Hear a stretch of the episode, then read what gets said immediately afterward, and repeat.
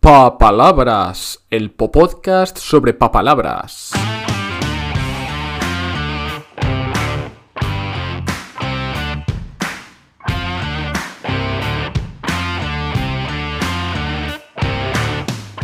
Hola, hola, soy Borja Odriozola y estás escuchando un nuevo episodio de Palabras, el podcast sobre palabras. Antes que nada tengo que avisarte de algo importante porque si no luego se me va a olvidar. Y es que he cambiado el nombre de mi página web, de mi proyecto. Ya no soy firsthandspanish.com porque nadie podía pronunciarlo, ni siquiera yo. Y ahora es, atención, borjaprofe.com. Un nombre muy sencillito, lo sé, pero precisamente por eso espero que la gente lo recuerde con facilidad. Si quieres ver cómo está la web ahora, te vas a borjaprofe.com y de paso te suscribes. Y así recibirás consejos, ideas, chistes malos y también las palabras secretas de este podcast que comparto solo con los suscriptores. borjaprofe.com. Y ahora sí, vamos con la palabra del día que nos la envía Fabio. Borja mis palabras es espantapájaros. Gracias. Adiós. Gracias a ti, Fabio. Adiós, Fabio. Bueno, vamos con espantapájaros o papájaros, como decía yo cuando era pequeño. Según la Real Academia, un espantapájaros es algo que ponemos en los sembrados, en los campos de cultivo o en los árboles para ahuyentar a los pájaros, es decir, para que los pájaros escapen y no se coman todo el cultivo. Es una palabra bastante clara, la verdad, pero tiene puntos extra porque es una palabra compuesta. Sí, es la unión de dos palabras, pájaro, como te puedes imaginar, y también de espantar. No vamos a entrar en detalles en el origen de estas dos palabras porque puedes enviarlas tú al podcast si quieres. Espantar o pájaro. Lo envías en el enlace de la descripción de este capítulo. Así que, ¿de qué más podemos hablar? Parece que ya hemos terminado, ¿no? Tenemos la definición, el origen. Hay mucho más que se puede decir sobre espantapájaro. Y lo que no se pueda, pues nos lo inventamos.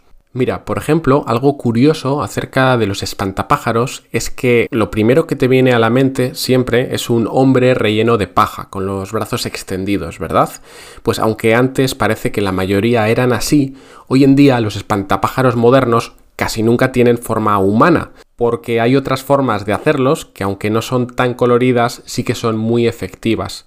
Por ejemplo, en algunas granjas, para espantar a los pájaros, atan tiras de aluminio que reflejan mucho la luz en las propias plantas. Eso no tiene forma humana, pero como espanta a los pájaros, pues también cuenta como espantapájaros, ¿no? Y algo curioso que también he escuchado es que en cierto país, que no voy a mencionar, pero que tal vez te imaginas, utilizan pistolas automáticas que con un mecanismo pues se activan y disparan de vez en cuando.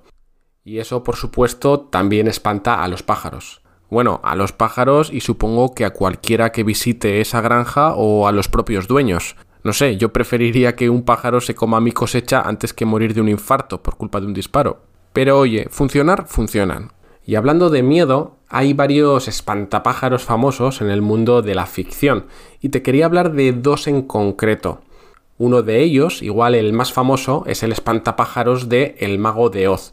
¿Recuerdas, no? Era uno de los compañeros de Dorothy, junto con el león y con el hombre de hojalata. A ver, siempre me equivoco, pero al hombre de hojalata le faltaba un corazón, al león le faltaba el valor y al espantapájaros le faltaba cerebro. Aunque en realidad estoy seguro de que era mentira. Luego te explico por qué, porque tengo una teoría que me gustaría saber qué piensas. El otro espantapájaros muy famoso de la ficción es el enemigo de Batman. Me refiero al profesor Jonathan Crane, creo que se llamaba así, y que era un psicólogo especializado en el miedo, y que por supuesto se convierte en supervillano y lleva puesto un disfraz que imita a un espantapájaros. Los espantapájaros humanos, ¿eh? No va con tiras de aluminio ni con pistolas. El caso es que este espantapájaros desarrolla una toxina que provoca el miedo en sus víctimas. Y mientras preparaba este episodio se me ocurrió una idea muy loca. Y es que en realidad este espantapájaros es el mismo que el del mago de Oz. Es decir, el espantapájaros de Batman se infiltró en el reino de Oz y fingió ser amigo de Dorothy y amigo del león y... Espera, ¿no era cobarde el león? No sé, tal vez no habría olido alguna toxina de miedo. Estoy seguro de que gran parte de los problemas del mago de Oz fueron causados por el espantapájaros, que en realidad es un aliado de la bruja mala del oeste. Es que todo encaja. ¿Qué piensas tú? Puedes enviarme tu teoría a través de un audio en el enlace de la descripción o si eres suscriptor de borjaprofe.com me envías un correo. Y hasta aquí otro episodio súper didáctico de palabras. Nos escuchamos en el próximo episodio y recuerda que puedes enviarme tu palabra favorita cuando quieras, porque aquí hablaremos de todas, todas las palabras, pero el orden lo eliges tú. Hasta el próximo episodio. Chao.